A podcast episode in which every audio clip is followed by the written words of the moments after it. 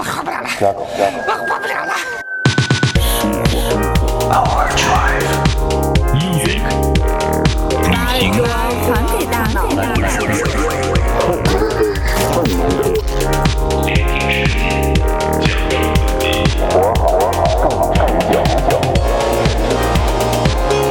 This is Overdrive FM.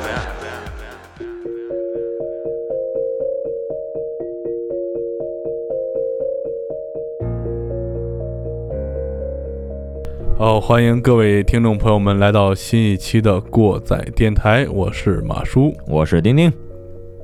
同样的，这一期节目呢，基也没有和我们一起来到录制现场，我们继续为大家带来本期的更新。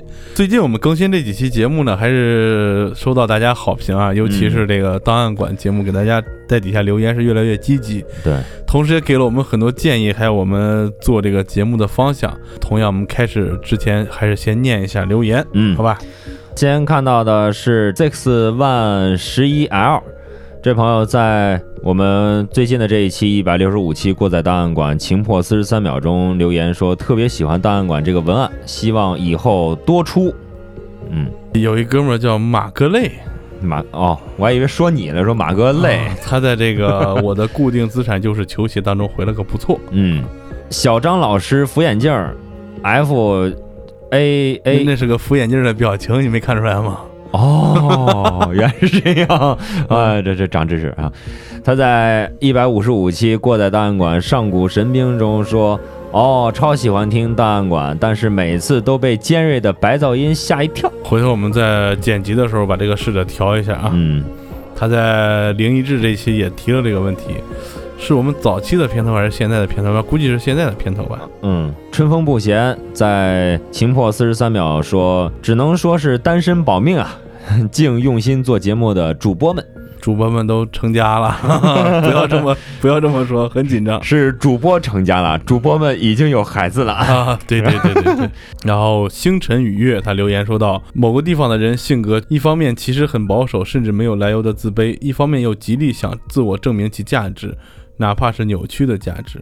嗯呃，一般越自卑的人，他就越想证明自己啊。但是你说某一个地方人，这个咱们就不做评论了啊。哎其实哪个地方都有这样的人，只不过是某一个地方被报道出来的，或者他们表达出来的比较多，不像某些大国就是玻璃心特别严重。啊，嗯，夜归人新朋友啊，他在过载档案馆情破四十三秒说黑社会，这个是一个敏感话题，嗯不是我们说的啊。嗯然后嗨，然后加一个萌的表情啊。嗯在我们一百五十九期五 G 这期节目里面说，那个应该是防水的问题，具体说的哪个事儿我给忘了。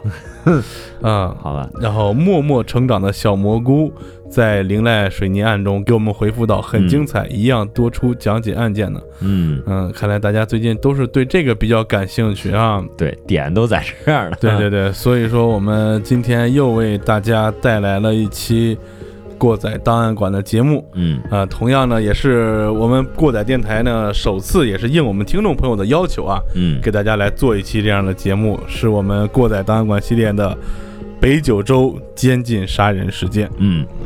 这个事儿呢，其实也是我们听众之前应该是头三四期吧，就开始嚷嚷着要提这事儿啊对让咱嗯。来说这个事儿了啊。呃，其实大家提的时候，我就已经去看这个了，嗯。但是太害怕，太血腥，太难受了。嗯这个，所以说我本期为大家整理的这个重点，并不在于这个案情的细节啊。嗯呃，如果大家想了解这个案情的更多细节，包括它一些故事情节的发展，建议大家去知乎上搜李淼的专栏嗯啊，就是我们之前评论中有听众提到的，他的描述当中把这个整个事件写得非常详细，加上他自己创作的部分，嗯结合一些当事人的口述啊这些的，对你对这个事情了解很有帮助。再一个呢，是日本在出了这件事之后拍了一个纪录片对啊，也可以搜索到啊，但是名字我记不太清楚了。嗯咱们就简单的先把这个事儿说一下吧。好啊，嗯这个事儿呢是指一九九六年到一九九八年之间呢，北九州一对夫妇，男的叫松永泰，女的叫旭方纯子，将七名被害人监禁折磨达半年之久，并让他们之间互相残杀。嗯共有六人遭到杀害啊，这些尸体几乎都在他们浴室里用菜刀啊、锯条啊肢解之后嗯煮熟了，然后用搅拌机搅碎，然后投到大海里面。嗯值得一提的是，被害的七个人，其中六人还是这对夫妇的亲戚，嗯就是这个旭方纯子的娘家人。当然，虽然说我们这个案件当中提到是有七位受害人啊，嗯其实因为这个宋永泰有更多的受害者，然后我们一会儿会简单的跟大家再提一下啊。对，先说一下这个宋永泰这个人吧。嗯其实松永泰和旭方纯子他们都是生于福冈县的啊。这个松永泰是生于福冈县北九州，旭方纯子呢生于福冈县的九流米啊。嗯宋永泰他家是个什么家庭呢？他在北九州的小仓北区，在柳北市长大。嗯他在学校的时候啊，就是被认为是好学生那种，啊特别会来事儿，也挺有人格魅力的，就是大家一看就是特别喜欢的那种。曾经在上中学的时候担当了纪律委员儿，这个纪律委员儿类似啥来着？咱没有类比，但是应该是个学习委员跟班长之外的人物，反正就是管纪律的。挺优秀。呃，就是嗯你们操场里提着手电筒抓搞对象那那那会儿哎，对。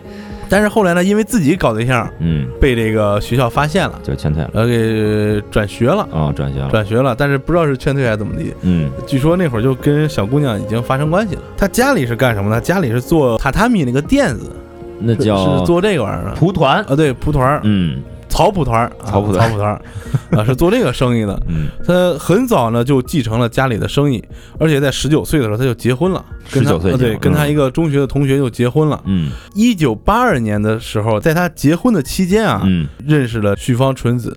嗯，他发现这个旭方纯子啊，跟他是同学。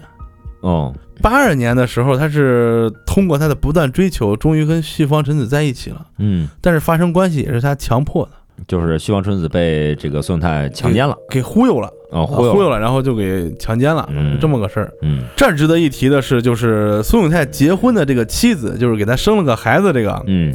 他老丈人嗯，就一直不待见这宋永泰，就说这小子有问题。哦。啊哦，，这个我们一会儿也会说到啊。借他一双慧眼。对。嗯，到了一九八三年呢，这个苏永泰他是完全了控制了他家族的生意，嗯。然后他就把他原来他他老爷子生产那个蒲团儿那个就是榻榻米垫儿那个厂子就给拆了，哦。拆了以后，你看这八八年八八三年这会儿正是日本经济腾飞的时候，啊他就盖了个楼，哦。他盖了楼呢，一楼他自己住，二楼是他的生产车间，还有这是乱七八糟的，嗯。三楼是他的这个办公室，哦。二楼可能是员工这些，三楼是他办公室。嗯。在这个时候呢，他就开始出一些脏招子了，就开始卖那种，他起了个名儿给这公司叫“世界床垫儿”。世界床垫公司就是嗯。你们家楼下卖那种磁疗床垫儿啊，你们磁疗家楼下卖，就 就大家楼下都有 啊，都有那种，就跟就卖这个玩意儿了。嗯。这就是已经渐渐的走向一个传销的形式了。哦。就是说什么呢？就是大概就意思就是说啊，他这个床垫卖的贼贵，哦。当时物价合六万人民币一个，然后就让这员工卖，你业绩不好了，来我办公室就是他那会儿谈一谈。研究一下，研究出来个招儿就是电击法，电电击，对，就把这一个缠手腕上电线，然后嗯。插销儿手里拿着，嗯。一插一插一插，电着员工。那会儿就出这脏招子，嗯虽然这个被电的员工很难受，但是因为他开的工资高，嗯这些人就去疯狂的卖，但是这个太贵了，又没有市场，对就最后是卖给亲戚啊，干嘛的？哦，那就是传销。就就就是传销这个东嗯嗯东西，而且是强行的传销。啊对对。对，那这时候呢，他的老婆就在整个这个事件发生之前，他老婆啊及时的带着儿子就逃回娘家了。跑了。啊，哦然后说离婚，嗯。说他家庭暴力。嗯。要离婚，因为他生了孩子之后，他经常就是对老婆全家的脚踢，而且还拿烟头烫那小孩儿。烫小孩儿。啊，对，烫小孩儿。这个孙永泰啊，曾经去老丈人家里找过他这个前妻，嗯，但是老丈人就把他挡住了。老丈人一开始就不喜欢他。对他老丈人是个消防员，也比较刚。你想日本的消防员每年出挂历那种啊。哦再过了两年之后，孙永泰前妻申请没有当事人离婚嘛，嗯因为说已经分居两年了，而且感情不和，干嘛的？嗯最后还是判了他们离婚了，嗯是这样的。嗯然后事情就发展到八四年，八四年的时候呢，他跟旭方纯子已经算是确立关系了。嗯在这期间呢，还有很多事儿，他如何把这个旭芳春的家里给忽悠了。嗯但是网上有一个说法，就说什么呀？旭芳的妈妈不同意，一开始嗯，宗永泰啊就骗这个旭芳妈妈说，咱们出来聊一聊，把这事儿谈一谈，是吧？哦哦结果就把这个旭芳的妈妈叫旭芳静美给忽悠到酒店里给强奸了。把旭方的妈妈强奸，对，然后以这个在要挟这个家里怎么地，但这个是个误传吧，应该是。都是他是怎么？么地呢？他是在控制纯子的时候，旭方纯子的时候，嗯。给他说，我们之前去你家里谈，跟你妈谈，你妈见就喜欢我了，后来你妈还把我给骗上床了，你妈是这样一个人，哦，就让他对自己家里心生芥蒂，太混是蛋是，这么个事儿啊、哦。手段极高明，这是非常高深的，一会儿慢慢再讲啊。嗯等八五年的时候呢，这个旭方纯子就怀疑这个宋永泰是不是跟他妈有关系，嗯嗯，你说这事就比较尴尬。如果他回去问他妈，他妈肯定会一口否认。对那否认了，他肯定会加深怀疑，对，他就精神越来越崩溃，嗯然后后来就受不了，就是身体特别不好，上不了班了，在家待着的时候就给就给自杀了。这一自杀就坏事了。嗯这宋永泰立马跑到家里说，他之前在家跟我说家里管教太严，嗯是你们可能给他压力也太大了，也可能我没照顾好他，他嗯才自杀了。嗯所以说我把他领回我们家，在我们家住一段时间，调养一段时间，给他好好调养调养。嗯从他父母那儿把这人骗走了，等于是。哦，然后骗走之后，我给这旭芳纯子说：“你看看你干的败兴事儿，嗯你要让你爹妈知道，你要是寻死，你爹妈在你对这个旭芳纯子家，旭芳家族啊，在他当地是地主，他们家是挺有地位他们家是武士的后裔。哦，就说你给你爹传出这事儿，他闺女自杀了，丢人不丢人？嗯你家里以后还在村里怎么见人？对对对，说了个这么个事儿，嗯哎，这样就更加的加深了这个他跟家里的芥蒂。嗯所以从八五年开始，他俩就住到一块儿了。哦，刚才说到这个旭芳纯子，他家里特别有钱，是武士的这个后裔嘛，嗯嗯所以他这个家族也比较庞大，就是在他们家那个村儿那块儿是正儿八经地主，有脸有农场面儿有脸有面儿那种，嗯。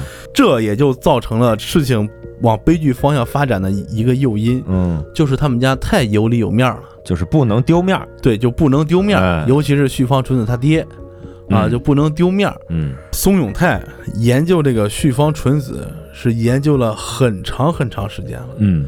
就是他在之前娶那个媳妇儿的时候，嗯。他不是又开了传销公司嘛，嗯。他就到处骗钱嘛。嗯这时候他就想着盯着自己下一个目标了，而且他那时候就是除了旭方纯子之外，嗯，他还有十多个交往的这个女性，就同时。对，同时对同时。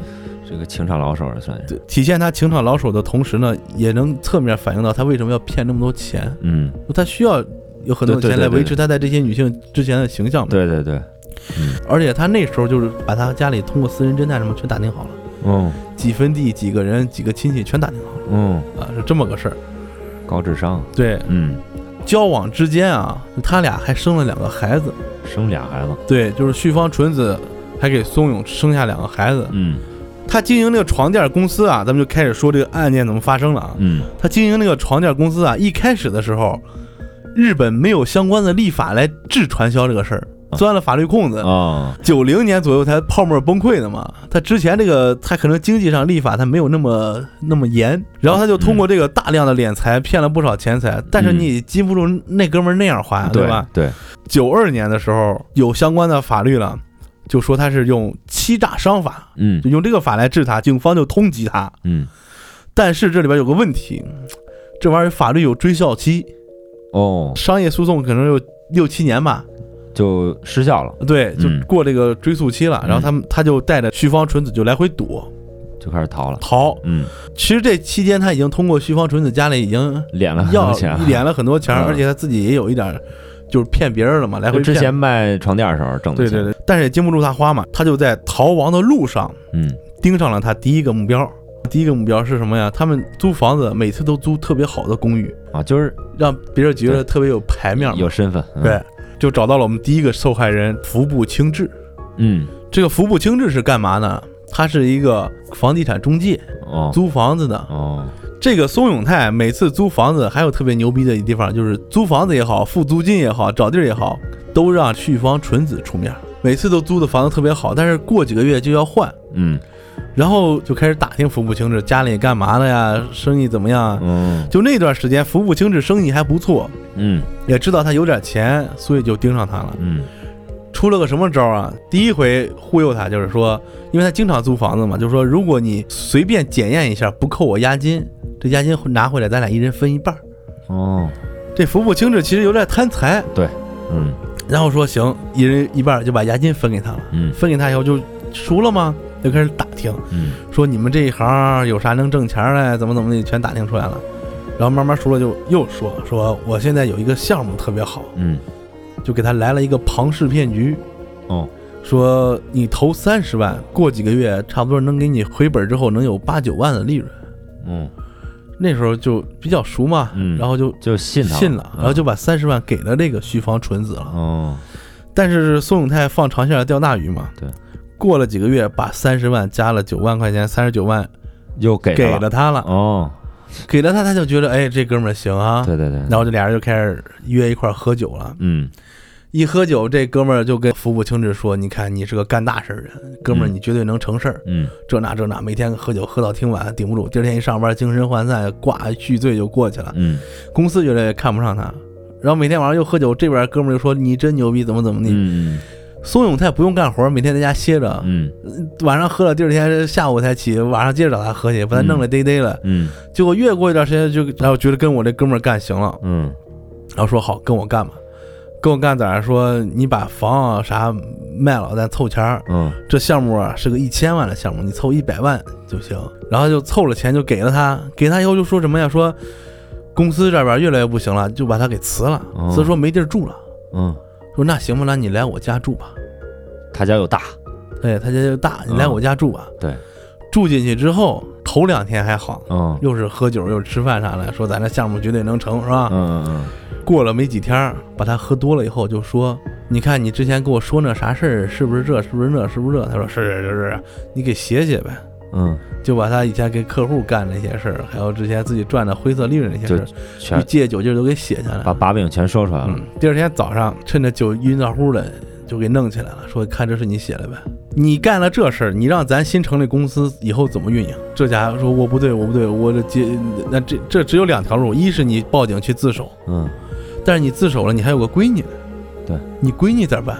然后说我你让你惩罚我吧，我做啥都行，大概就这么个意思。嗯，然后说去把我的电击器拿来，哎呀，这就垫上了，这就垫上了。嗯，这是个嗯。从这儿开始，他就一步一步的折磨服部清志，嗯。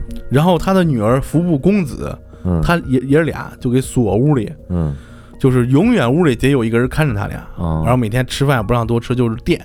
怎么个垫法呢？嗯。每天把这闺女叫过来，说你写十条你爸干了坏事儿，闺女嗯。写不出来啊，那想法吧，嗯。让你爸说你写，写不出来就垫你闺女，让他爸说他这写，嗯。好写十条是吧？写够了，问他爸这事儿是真的吧？他爸说没有，嘎垫闺女，他爸说有，嘎垫他爸，每天这么来回，每天这么来回，这一般这是人都受不了，不用一天半天的疯了，完事儿这嗯这俩爷儿俩就慢慢的就产生这个隔阂了。嗯。宋永泰一边垫着他，一边让他以家里的名义借钱，嗯。就借高利贷干嘛？借钱。嗯。等这男的钱扒拉也差不多了，嗯。被他折磨也差不多了。嗯。有一天，一头栽客厅了，嗯。徐方纯子就给孙永泰说这人可能死了。嗯。孙永泰说那咱试试吧，嗯。挂着电就电，嗯。电了二十来分钟还没反应，电二十来分钟。对，可能是真死了。嗯。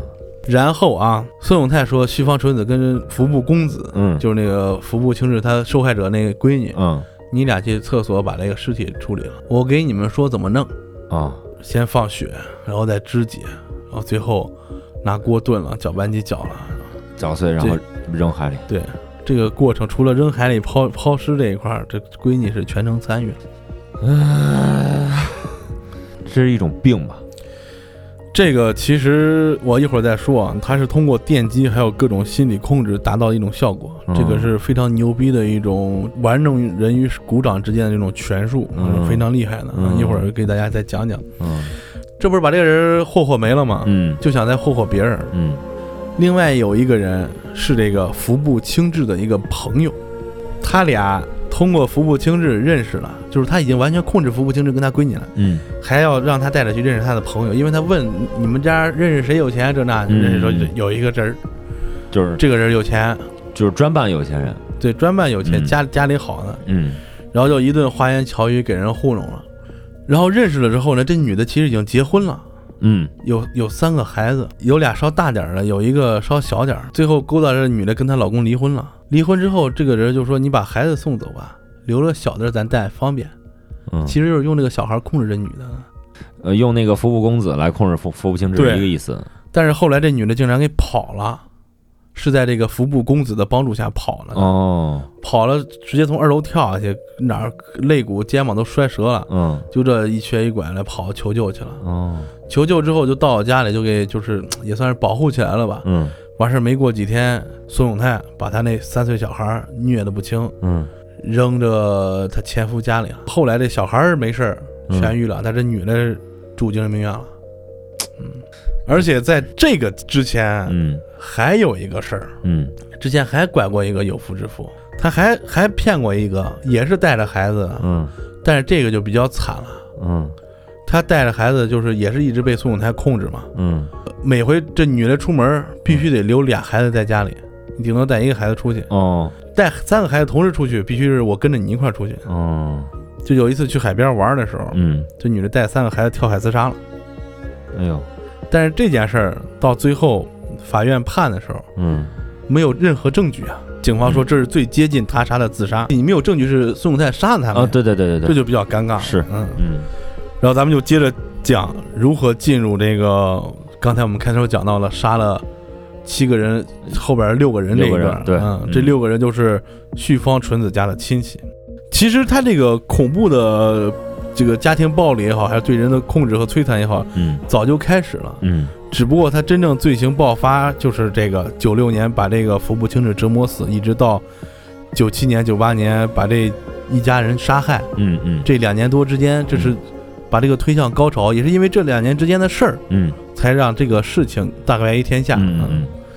首先就说这个服部清是不是被他折磨死了吗？嗯。然后他现在就是带了旭方纯子、服部公公子对，然后还有两个孩子，哦还有两还有两个孩子，这俩孩子就是这个旭方纯子啊给他生的，对，对，嗯。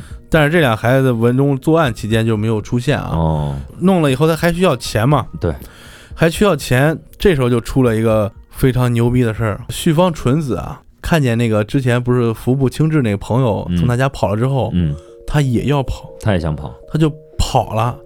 跑了之后呢，嗯。他没敢回家，但是他身上没有钱啊，他就去了附近一个县城。嗯。到那附近县城之后呢，就隐姓埋名过了有小半年儿。哦。但是他时不时给他妈打电话。哦。但是孙永泰这小子就精啊，就利用这一点了，嗯。知道他跟他妈联系，嗯。他把作案时候的照片儿嗯，全都给他家人拿过去了，就是抓住了这个旭方纯子的把柄。作案的把柄。对，啊。因为他是全是指使他们做的嘛，对对对。他没有亲自动手，对，就整个把这一家子控制住了，就是勒索上了。意思就是说，你们家族出了这么样一个人，而且这个大家族，对，而且嗯。还他还装可怜，嗯，说我是出差了，好长时间没回来。就是还是继续骗呗，对，发现他们把我公司这社长给那啥了，他不是当时忽悠这个服部清志开公司吗？嗯，对对对，还弄那假公司的那些东西。啊，但是呢，旭芳家里啊有一个这个旭芳和也，嗯。这是个上门女婿，哦，之前是当警察的，后来上门之后让这老丈人安排了别的工作，嗯。他比较不好突破，嗯他就在这俩闺女身上做文章。旭方纯子有个妹妹叫旭方惠子，他就利用旭方惠子之前他打听到的那些情史啊，这些嗯那个的，就去动摇旭方和也。嗯结果说说说这两家也拆散开了。他之前不是拿那个勒索他家人吗？对，把他家人贷款的那些东西，就是一一直勒索，一直勒索，他要了五千万日元，嗯要完这还要要，就把这些他们家里抵押贷款给他钱的抵押贷款的证据嗯，给这男的看了，说哦你看你让你入赘分你家产了，你都没有家产了，你分啥？？对啊，让你娶的闺女又是个这，光剩补窟窿了直接就分裂开了。哦，慢慢慢慢慢慢的就把这一家子人，他不是越来越没东西没家产了吗？嗯在本地也待不下去嘛，嗯，就把他忽悠到自己的住所来了，这个是可以理解的，忽悠到自己的住所来，嗯住八层一个公寓。嗯然后一开始就是有啥事儿也不听了，嗯嗯，直接拿旭方纯子的这个小外甥、小外甥女儿，嗯嗯。直接就往窗户外面抻，就给扔下去，嗯，就威胁这个。哦，后来就通过我们之前说的电击，嗯。还有把他们分开房间关押，嗯。不让之间互相说话，嗯。各种各样的方式，就把他们一步一步、一个一个都给间隔开，让他们产生矛盾，最后互相制约、互相残杀。嗯，具体这个细节就是刚才我刚才说这个，我就不讲了。嗯这个东西讲的太太太害怕了，对对看了会非常难受。我不想让你听的时候也非常难受。啊我觉着这个马叔今天为什么觉着害怕，咱们不不讲了。第一，他是因为死人了，是吧？嗯，第二，我觉得更多是心理上有一些变化，这个东西你要深想的话，确实挺瘆得慌太瘆得慌了，啊太瘆得慌了。啊。所以说不细说了，嗯咱们就啊，但但是我还是就是把这个他这个作案的时间表跟大家说一下怎么回事儿啊。好，整个过程中自己就从来没有动手，永远就是指谁杀谁。就是个指挥者的一个，对，指挥者。嗯。首先就是这老爷子岁数大了，嗯。他为什么开始杀人呢？就是因为他把这一家的财产已经榨的差不多了，嗯。能贷的贷了，能借高利贷借了，能跟亲戚亲戚朋友要的要了，嗯，哎，他已经对这家失去耐心了，没有利用价值了，没有油水嗯了，嗯。在九七年的十二月底，孙永泰说旭芳惠子他这个女儿不听话，嗯。说我得惩罚小孩儿，但是小孩儿禁不住电击，所以你们当家长的谁来？哦。这时候这个旭方玉，这是这个老爷子，啊。就老他老丈人吧，算是。嗯。旭方玉，就是一开始特别要面儿，但是他毕竟是个老家伙，他又是武士传身，他其实他还身上有斗志的，我得扛起来，对，嗯。但是家里那时候已经被旭宋永泰弄得非常分裂了，嗯嗯，他就说我要来承担这个，他来北电，对，嗯。但是呢，他身体那时候已经非常虚了，嗯。然后就让旭方纯子把他给电死了。让旭方纯子来执行的死，对，让他执行，把他给电死了。嗯电死之后呢，孙永泰就让剩下这五个人啊，嗯就把这个旭方玉抬到浴室里，还跟之前那样嗯分尸，然后再弄碎，然后扔海里。嗯，所有人都参与这事儿了，所以他就更有把柄了。对，下一个就是这个旭方玉的这个老婆，妻子，嗯叫旭方静香。嗯这个老婆受不了这个折磨，精神崩溃了，嗯时不时就开始嚎就叫，嗯，然后就孙永泰就说了：“这不行，嗯你这老叫了，让邻居听见影响不好。”完事儿，在九八年嗯一月二十号的时候，他就让他女儿纯子和惠子在浴室里把他勒死了，就把他俩亲妈勒死了。对，把亲妈勒死了。其实说白了，还是就是所有人都怕他这个孙永泰手里面抓住他们的这些把柄，然后才干的这个事儿吗？也不是，也不是我所以说建议大家，如果想知道到底是发生什么，去看那个李淼的专栏，那边写的非常一步一步带你去深入这个故事，非常的难受看了啊。嗯在一九九八年的二月十号，这觉着这个惠子也烦了，就指使这个旭芳和也啊，他跟他女儿嗯孩子摁住他妈，嗯，然后这个男的把他给勒死。那时候那小女孩十岁，也参加杀人了，顶算是。对，嗯。把自己亲妈弄死了。这时候，这个河野旭芳纯子这个这个妹夫嗯。身体也不行了，嗯。中间因为啥事儿啊？这个旭芳纯子偷偷的带他妹夫出去吃的都是好的，嗯。但是回来之后他挨饿时间长了，经常饥一顿饱一顿的，那是胃肠受不了。胃。肠受不了嗯，然后就肠胃炎犯了，但也不让他治。嗯九八年四月十三号那天，嗯。这孙永泰说：“你喝点这个能量饮料，然后再喝点啤酒，喝完没多会儿就死了。哦，不是说是因为喝这个死了，但是就是这会儿给死了，就是太虚弱，太身体太虚弱，顶不住了，给死了。就。死了。啊，嗯。在一九九八年五月十七号的时候，孙永泰又指使惠子还有他的女儿，嗯。还有这个旭芳纯子一块儿，嗯。把他这个小弟弟，对，还上幼儿园了，五六岁的孩子。嗯，给勒死了。勒死了。啊，在六月七号呢，这个女孩儿也被害了，就是先让旭方纯子电击她，嗯最后让这个旭方纯子跟那个我们之前说过的那个服服部公子公子嗯把他一块儿给害死了。哦到这儿为止，这旭芳一家子除了旭芳纯子，都被孙永泰折磨，然后互相残杀致死了。嗯，哎呦我去，但是这个事儿嗯虽然说完了，嗯但是怎么才能让别人知道呢？嗯二零零二年的时候，这个服部公子，就我们第一开始提到的服部清之他女儿，嗯，终于是找了一个机会跑出来了，逃走了。逃走了，嗯去找警方求救。哎这值得一提的是什么呢？他中间小时候啊，嗯还跑出来一回，嗯跑到爷爷奶奶家，嗯，但是又被这个孙永泰装作他爸的朋友给接回去了。这孩子也不敢说，是吧？对，那是他十二岁的时候。嗯一是孩子不敢说，再一个孩子太小，老人也不信。对对，完事儿呢，十七岁这一年出去以后，又回到爷爷奶奶家，嗯爷爷奶奶已经犯嘀咕了，这么多年孩子不回家是吧？然后一看孩子成成成成这样了，嗯就联合警方设了个套。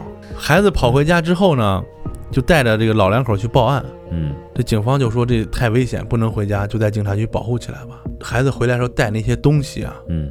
还有乱七八糟的东西，都在家里放着呢。当时这个宋永泰和旭方纯子就去找他了，嗯。但是这个整个期间啊，他们对受害者啊嗯。一直用的是化名。找到老头老太太说公子在不在家，嗯。老头老太太说啊，他去找朋友玩去了。嗯。老头这回很牛逼啊，这么大岁数了就撒谎非常淡定，就是然后这宋永泰不依不饶啊，说嗯你给孩子打个电话吧。嗯然后这老头就掏出来手机给孩子打了个电话，哦。但是孩子在警察局已经跟警察提前商量好了，哦。除了家里的座机打，啥电话也不接。哦。一说哎也接不着电话，嗯说跟孩子一会儿小孩玩了忘了时间了，估计明儿就回来了，嗯。要明儿再来吧。嗯。结果第二天孙永泰嗯。派徐方纯子自己来了，就要找这小女孩的衣物和他随身带回那些东西，嗯因为在之前每次作案的时候，包括杀那个服部清志的时候，嗯都把他的衣服啊什么全都销毁了。哦而且更牛逼的是，后边威胁旭芳家里的时候，嗯还让他老丈人干了个脏活，嗯把这个公寓翻修了一遍。哦嗯，就他们毁灭证据的意识还很强。嗯是还真是嗯，然后这个老头又坚持不让这个旭芳纯子进屋，嗯说孩子没在，去别处玩去了，怎么怎么地。这个孙永泰也跟着过来了，就冲到家里要翻这些东西，嗯。翻翻翻都翻出来了，但最后少一件衣服，嗯。少一件衣服。然后老头圆了个谎，说这衣服小了，给别的孩子穿了。嗯。然后这俩还不放心，但是也没法儿，嗯。因为邻居听见吵架了，在那儿嗯。报警了，他就撤了。但是这这时候呢，孙永泰就觉得可能这事儿绷不住了，嗯。但是他没有钱了，他还想要讹这家钱，嗯嗯嗯就说什么呢？你看你孩子在我这儿住这么多年，嗯抚养费你是不是得报销一下？就列了个清单，这那这那的。然后老头都气气得都咬牙根儿了，嗯还干这个了。嗯完了就说那什么，我们老两口考虑考虑，等孩子回来看孩子啥意思，是吧？当天回去就跟警察局那儿商量好了，说给这个宋永泰打电话，说你看孩子也回来了，嗯那个跟我们说这事儿了，嗯呃，要不你拿着东西过来一下吧，嗯你把账算算怎么怎么地哈。我们把钱付去但是你之前跟我们说那钱太多了，我们嗯只能先给你两百万日元，哦回头慢慢再算。嗯宋太你都成这样，一想有钱就直接去了嘛。。对对对第二天到那儿就拿了一堆那一后沓子那个合同啊那类的，就说你看这老两口，你看这事怎么办吧？嗯结果这时候警察已经藏了满满屋子，旁边邻居家妈对面街全他妈都是了，嗯。就把这家给围了，就给逮了，算是。哦。逮了之后呢，这俩人还在那装蒜了，你知道吗？嗯。然后有一个警察调查他很长时间，早就怀疑他是那个人了，哦。就说孙永泰好久不见，先把他真名说出来了，哦。这小子就傻眼了。哦。但是这个故事到这儿还没有完，还没完。还没完，为什么呢？嗯。我们刚才说到了，旭方纯子还有这个公子嗯。被他操控这么长时间了。对，这个公子是为什么他能逃出来？嗯。因为虽然他很小的时候，他十岁的时候他爸爸就被害了，嗯。但是他那时候已经懂事了，嗯。他知道是旭方纯子跟这个孙永泰一块害了他爸爸，嗯。所以他对这件事怀恨在心，就说之后每一件事儿嗯。他都不管再那什么，他强迫自己一个一个都记下来了。都记得非常清楚。孙永泰哪天干了啥，哦。杀了谁，他在哪儿住，去过几个地方，全都给警察说了。后来警察一搜，孙永泰有三个公寓，嗯。其中一个就是他杀害这一伙人的地方，嗯。作案工具什么都在这儿；嗯。另一个就是他们之前那个，就是临时的一个整，等于是狡兔三窟，等于这个嗯等于跑了一个住所。嗯。再一个屋里有四个孩子，四个孩子就是纯子的两个孩子，嗯。还有之前那个拐的别人的嗯两个孩子，营养不良，状态很差。嗯但是嗯这个事儿到了审判阶段，嗯警察逮住了，要立案，要判他，嗯又僵持住了。整件事儿虽然发现了凶器，发现了作案现场，嗯没有任何一个细节能把孙永泰指使杀人，包括虐待他们这件事儿联系起来，除了这个小女孩的口供。哦这时候，这个旭方纯子已经被孙永泰折磨的已经早就没有人形了，嗯一句话也不说。傻了。对，就法院判过他们一回，嗯。证据不成立，嗯。但是这事儿不能放，又拉回去了。嗯。半年多的时间，这个警方一直在想办法从那个找证据。旭方纯子这儿嗯。打开突破口。嗯。终于换了个战术，嗯。就来一干员就说什么呀？今天不审你的拉拉家常吧，嗯。就说家里的事儿，我家是哪儿啊？家几口这这这，说说说说到我老父亲六十来岁了，嗯。患了阿尔茨海默综合症，嗯。有时候都认不出来我了。说了到这个环节的时候，这徐芳纯子情绪失控了。就崩了。哎，也是就是情绪失控的时候，也应该是从这个孙永泰对他折磨这个圈儿里出来的时候，嗯，直接就哭了，就说我要交代事实。就全盘托出。啊、我要交代事实，我要把这事儿说出来。然后这时候他后边有律师团啊，嗯还劝他嗯说：“你不能说，你说了对你自己不利。”但是徐芳纯的意思就是说，我要接受正义的审判，嗯。就算是死刑，我也得把这事儿说出来，要不然太对不起家里亲戚们了，对是吧？对？对，警方就比对了旭芳纯子的口供，嗯。跟这个之前小女孩这个服部公子的口供，对的基本上是毫无差别，嗯。尤其是杀人时间、作案工具还有作案手法。嗯。这时候嗯。有了后边这个审判判刑，嗯。把那个孙永泰判的是死刑，嗯。然后旭芳纯子判的也是死刑，嗯。但是孙永泰不服判决。嗯，你就这个人啊，首先他肯定不是一个神经病，他不是神经病。但是他也不是个正常人。对，他有自己一套非常扭曲、非常畸形的这个理论、三观、逻辑，嗯，而且他还坚定的执行。对他觉得自己是对的。对的。嗯他不说自己无辜吧，他觉得自己是对的。嗯我只是在给这些人树一个榜样，让他们嗯知道该怎么做人，嗯大概就这意思。嗯纯子这边说是意意思就是你常年受精神控制，嗯。精神方面有压力，嗯。所以说应该申请减刑。嗯。然后好，两边都上诉，上诉到日本的这个最高法院的时候，孙永泰还是维持了原判，嗯。然后旭芳纯子改了个无期。哦。啊。但是这个公子他是因为他是从小的时候就被控制起来了，嗯。他是没有被判刑的。嗯但是刚才我们讲了一些什么公子、惠子，还有什么旭芳家的一些人的名字啊，嗯除了孙永泰和徐芳纯子都是假名，哦因为他为了保护当事人嘛。孙永泰呢，现在还在监狱里住着。嗯完事儿，旭方纯子也在监狱住着，但是孙永泰就是日本的死刑，我们之前那节目也说过，就是说日本的时候，嗯他判决死刑就很严，嗯他执行死刑更严。嗯就一般这个人被判了死刑吧，嗯可能等他死也没有执行，哦就这么个事儿。嗯但是这个玩意儿就更瘆得慌，你知道吗？对啊就是你每天有人来你屋里，你都可能就觉得拉出去把你毙了。那对啊，你还不如知道死期呢。嗯。嗯但那个服部公子就隐姓埋名去，就重新开始生活了。嗯具体细节这媒体就没有透露，说明日本的媒体还是很有良知的。对对对嗯对，因为还小嘛。对对对，嗯，获救的时候才十七岁。嗯。嗯以上呢，基本上就是整个事情的这个经过，嗯还有它后边那些事情。嗯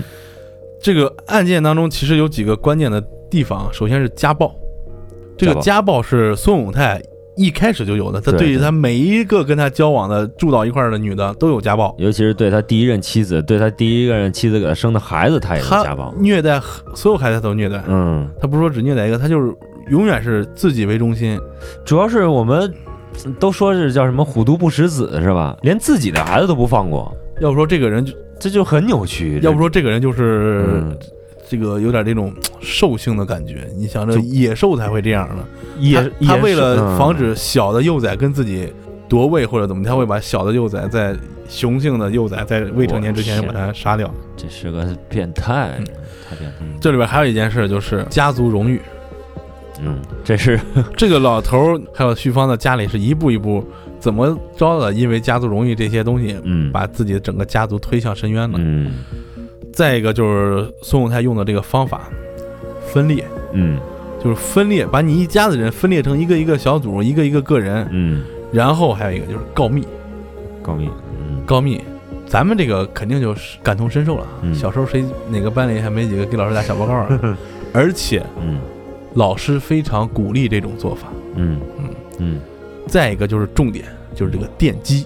对，一会儿我们简单说一下这个电击啊。嗯嗯嗯它这个东西除了案件啊惨绝人寰啊，嗯还有就是两个大家看的时候就非常不解。要是我早就跟他干了，嗯放心吧，这种人你在这个故事里活不过第一集。他的残忍程度和他能干的事，比你一个正常人能想到的厉害得多。对对对，这不是说要你干了，或者说他们一起反抗就能怎么怎么地的故事。嗯他把这些人分裂，然后把这个家族弄得分崩离析，是一步一步、一步一步来的。对对对，他不是一蹴而就的。是所以说这个事儿就跟你上当受骗一样，你觉得自己上不了当受不了骗，我我觉得我投资这个肯定没问题。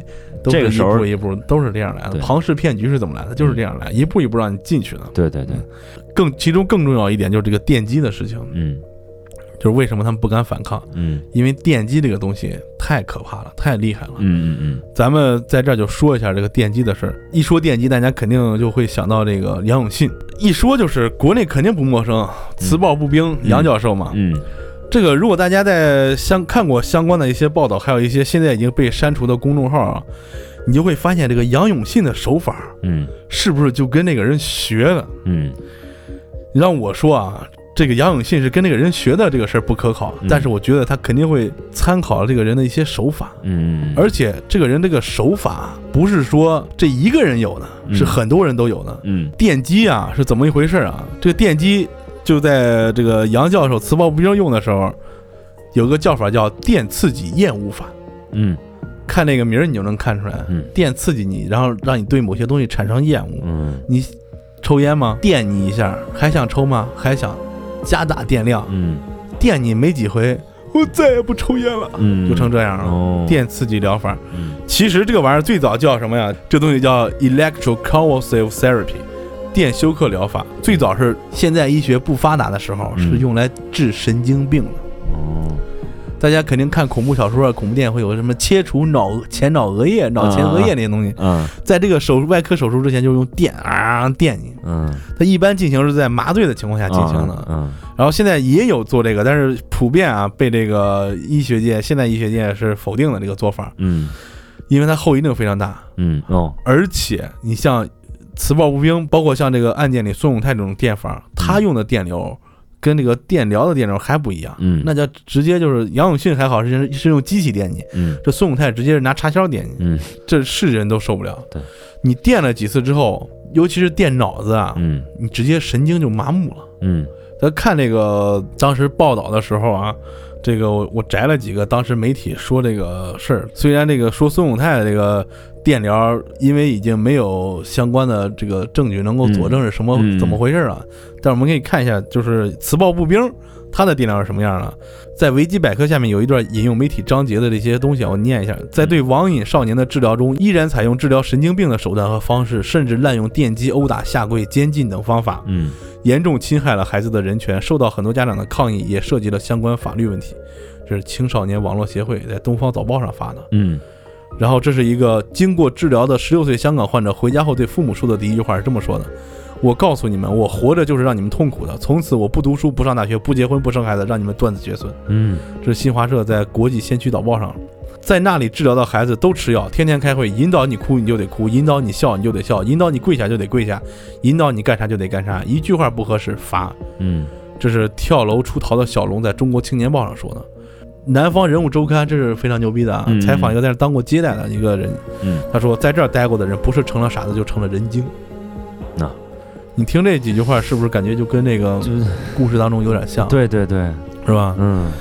这反正不是不像是就是正常的生活的人能够说出来的话。对，嗯就是这些死里逃生的人啊，其实之后也不会能够很容易恢复到正常的生活了。嗯在这儿就提到另外一点事儿，嗯。监禁折磨这么长时间，嗯。他不反抗，除了电击对电击的害怕之外，通过这件事儿，其实还有另外一个事儿，嗯。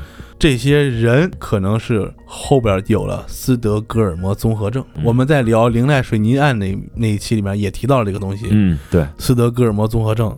跟大家今天也简单说一下这个斯德哥尔摩综合症是怎么一回事儿。嗯这个斯德哥尔摩综合症，大家可能都听说都比较多，一说都知道啊。就对大概意思就是说，你受折磨了，竟然会对折磨你的那一方有同情的想法，或者有依赖感。或者有崇拜的心理对，这就是斯德哥尔摩综合症的一个比较简单的表现嘛。嗯嗯它呢其实是一个心理学的现象啊，又被称为人质情节或者人质综合征。这个是指被害者对于加害者产生情感，有同情啊，或者认同啊，甚至会帮助加害者，包括帮助他们躲避警察的追捕啊嗯。这些的情节。这为什么叫斯德哥尔摩综合症呢？这是发生在瑞典的一件事儿，才嗯引出了这个东西。哦。是在一九七三年八月二十三号，有两个就是这个惯犯吧，惯犯。啊，一个叫 Jan Eric，还有一个叫 Clark，嗯。这俩人在抢劫这个瑞典首都斯德哥尔摩市一个银行，嗯，这时候失败了，哦，警察把他们围了，哦，然后银行里边有四个职员，在这儿僵持了一百三十个小时，就是六五天。天的时间，五天多，六天的时间嗯啊。最后因为歹徒放弃，嗯。然后人质才被营救了。嗯。发生了很长时间，过了几个月了啊。嗯。这个遭劫持的人质啊，还是对这个绑架他们的人显露出就是同情啊、怜悯啊，觉得他们是逼得没法了才去抢银行的，嗯。也是逼得没法了才绑架我们。嗯。呃，甚至就是不愿去法院给他们做这个指证去，嗯。还给他们辩护，哎、甚至还给给他们钱。其中一个啊，这个职员嗯，还跟这个劫匪好过一段时间。一个女职员，啊，就是但是呢，就是网上有说跟结婚，其实不是啊。嗯这哥俩结完人之后嗯就火了，哦有那女粉丝写信，他跟一女粉丝结婚了，但是的确是这个其中一个女职员对这个其中一个劫匪产生了爱慕之情。有好感过，嗯在这个过程中发生了什么事儿呢？就是虽然他们把这几个人质劫持了，嗯但是时不时会给这人质一些小温暖。晚上冷了，嗯给你递个毯子；哦。哎，你饿了，给你弄块糖吃，嗯就这么个意思。然后后来到最后，就是这几个女人质还商量着帮这劫匪说：“你怎么给警察摆明态度，朝这男人质腿上来一枪，嗯才能让警察觉得咱这有正经事儿。”嗯。然后这男人是说：“你也是跟他老家常，大哥说你弄我可以，你别弄死我，你弄我腿上。”就开始给这个犯罪分子来出主意了，出主意哎，了，就跟那个咱们刚才案件里说的那个一样啊，对对对对，开始出主意，你怎么治他，你怎么弄他，嗯。就成这样了。嗯。出了这件事儿之后，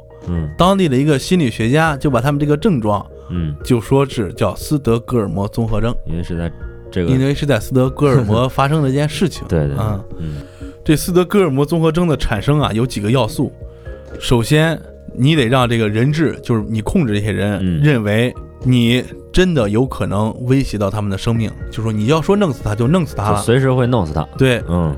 然后嗯。在这个过程中呢，哎，有点这个略施小恩小惠的这种举动，嗯比如说今天让你吃好点啊，嗯是吧？让你少干点活啊，哦，再配合上电击为例啊，今天谁表现好，我不电谁了，还得有电击，就是这个。哦这，电击也属于一种就是威胁的一种手段嘛，那肯定是啊我就说放到之前那个例子来说啊，就这样。嗯嗯然后就是刚才非常重要的一点，除了绑匪的单一看法，人质必须与所有其他观点隔离，我完全囚禁。哦，你永远就是绑匪说什么就是什么，嗯就跟案发的时候一样，就是所有的外体外界的媒体都得不到，收音机啊、电视全没有，完事还把人质隔离起来，嗯，说白了就是单个开始洗脑了，群体洗脑，嗯然后互相之间不能交流。那还是就是说，让你没有一个可以可以商量的对，啊，让你跳不出来，就跟传销对对对，一样，嗯，弄着让你上课，对。是吧？不上课打一顿，对，接着上。打完，请你吃点好的，接着上课。对啊，就是斯德哥尔摩综合症就展现出来了。啊。哦，是这么这一般有四个四个过程啊，首先是恐惧，嗯。就受不了这事儿，太恐惧了，然后就开始慢慢儿害怕，嗯。就是感觉自己受威胁。嗯。一开始恐惧是因为你觉得这个人要杀你，嗯，对。后来，就算他不杀你，你也很害怕他可能会有一些行为。嗯然后就是同情，嗯，就你待时间长了，你觉得啊，他可能要杀我是因为我哪儿哪儿哪儿做不好了，或者说是他是也是被逼无奈哎才来干这事儿啊，最后就成帮他了，就是徐方纯子那样，还有他的家人挨个儿帮他这个说，你看啊，咱咱说到这儿，先暂停啊，就是说，针对于这样一个情绪上的变化，我在来录节目的路上，我想了想，我上学时候曾经有过，你知道吗？因为就是我小时候在我们院里面玩，附近有这个农村的这个比我们稍大一点的孩子，有时候好去院里面跟我们一块玩，但是我们非常不喜欢他们，因为他们弄不能就上手就开始打，因为都比我们大个五六岁，所以说他们都很厉害，我们也打不过他们。然后有一次呢，就是跟这些人一起玩踢球，他们一对儿，我们一对儿，结果我们这帮进他们一个球，然后他们就不干了，他们就不干了，因为之前我们都被打过，嗯，但是呢回家不敢说，回家都不敢说，确实害怕。见你说了以后，回头还得还得挨打，那还不如不说。然后我们进他个球，进他他们就不干了，没动我们，没动我们，然后说挺厉害啊，小伙儿，谁进了？我们进的。我就说把进球那人哦，对，就是我们因因为是我们五个人是一块儿踢的嘛，嗯是吧？然后他们那五个人，我们这边五个人，结果那五个比我们稍大点儿的就给我们是说踢不赖啊，继续吧。从那儿往后，我就就这记忆非常深刻。从那儿往后，我就感觉他们也挺好的呀。就之前他打我那事儿全忘了，嗯，对一模一样。你这个是个嗯个例，我再给你嗯举一个群体的例子，好聊一个咱们非常熟悉的国家嗯啊。这个国家呀，一开始的时候嗯就是军事暴政，嗯然后独裁统治，嗯经常被西方媒体点名，西方世界也看不忿儿。嗯然后呢，但是时不时的给老百姓免费弄个这，免费弄个那，嗯老百姓一想，哦，咱们领袖多伟大，嗯是吧？这那这那，然后突然有一天说，咱们要改革开放了，嗯让经济腾飞，嗯那老百姓欢呼雀跃了，嗯呃维护这个领导人维护的不能不能了。嗯但是呢，实际上还是生活在水深火热当中。一上运动会啊什么的，特别拼命，这那的 要夺金牌。嗯这国家想想是哪儿？对就是朝鲜。嗯，嗯，是这这整个国家的人可能都是有这种这种你病你。你看那个劲头，嗯，嗯对，就是朝鲜，是朝鲜啊，是朝鲜啊。对，，然后这这没这这，不要多想，就是朝鲜啊。对，嗯，呃，说到这儿，再说回来啊，嗯如果你进入了这个死循环当中啊，一般人是逃不出来的嗯啊，除非什我跟你说，真是什么样的人才能逃出来这种死循环？嗯，部队里接受过专业的这个反虐待训练的哦，还有这一项，啊，部队有哦。专门这个反虐待训练。嗯。因为有很多这种呃涉密的单位和涉密的部队，嗯。他们就会接受这个反审讯训练，嗯。就不管使什么手段，嗯。甚至有特种部队会给你模拟这种场景，嗯。让我们来磨练你的意志，让你知道该如何应对他的这些呃权术，嗯然后坚持住自己本身的这个意志。对，没有经过这套训练的正常人是顶不住这个。嗯所以说，如何避免你自身陷到这种情况，嗯就跟我们之前有一集说到这个 PUA，它这个里边的这一套跟这个也差不多，嗯就是扇你一巴掌，给你个枣吃，嗯这是最基本的。嗯就是一旦这个人，尤其是对于没有结婚的呃女同志来说，嗯如果说你一旦受到对你身上相加的暴力，嗯。一旦有这个苗头，该分分，该离离，嗯。你不离，等着留着回家过年嘛，嗯。是吧？这是很危险的一个东西。嗯。再一个，如果对方开始向你无限制的索要钱财的时候，嗯。不管是什么关系啊，嗯。这个事儿你就要警惕了，嗯因为正常的人际关系嗯，不存在这一，有借有还，对对对。他不会说一直跟你要，说我今儿不行了，明儿不行了。对，有还是说到我们 PUA 之前说的，有很多人被骗，嗯。就感觉一直想给这个人打钱，就看他什么时候能反过劲儿能对我好，对。就这种感觉，嗯。这是不可能的嗯。啊。再有一个就是，如果你家里人陷到这种怪圈里，什么被胁迫一同犯罪啊，是什么呢？嗯。千万不要说顾及什么面子不面子的，嗯，一定要报警。对，啊，一定要寻找法律的途径。嗯。什么面子都没家里的人的命重要。对对对，这个说面子就是刚刚那个大家族怎么陨灭的，就是这样的嗯。来的哈，嗯。呃，那么这期故事呢，基本上就是讲到这儿了嗯啊，跟大家说的这些，主要就是让大家就是想法能够理解一下受害人当时的情景。对，他们不是说自己无能，不是，而是他们已经完全被这个这孙永泰这个人给完全控制住了，嗯。而且这是一个非常漫长的过程，不是一蹴而就的。对对对，所以说，大家在日常生活当中，如果你自己不小心陷入类似的困境的时候，嗯。一定要记住及时的自拔。嗯。嗯，所以说，平时多听听过载电台还是有用的。好吧，呃，我们不能告诉你什么是对的，但是我们最起码能给你挑出来一点什么是不对的，大家一块儿了解一下。对对，呃，那么本期的这个过载电台就说到这儿了。呃，我们接下来呢会再去策划一些音乐类的节目，因为光跟你们说这玩意儿太虐心，嗯自己心里受不了。啊马叔是一个心里很脆弱的人啊，也是很阳光的人，我们弄点音乐节目调剂一下，对对对，我们也让小丁歇一歇。嗯，好，那好，那就感谢各位收听本期的过载电台。嗯呃，如果你有喜欢的话题或想要了解的内容，我们会尽努力呃帮你去找一找。你没空，我们找出来，让你有空的时候听一听，对吧，你可以在我们的微信公众号“过载电台”的全拼，还有我们的微博账号“过载电台六六六”，还有我们各个收听平台下面回复留言，嗯，希望大家能够多留言。批评指正和鼓励我们啊，也留下你的一些想法呀、一些奇思啊，嗯让我们一起做出更有意思的节目。对我和丁丁在这儿呢，这个也代替鸡也谢谢大家啊。啊，呃，好吧，那，那在本期节目就到这儿吧，嗯啊，好，我们下期再会。我是马叔，我是丁丁，就这吧。拜拜。哎，没给鸡爷暂停了一下。没事，后边空出来。感谢收听本期过载电台。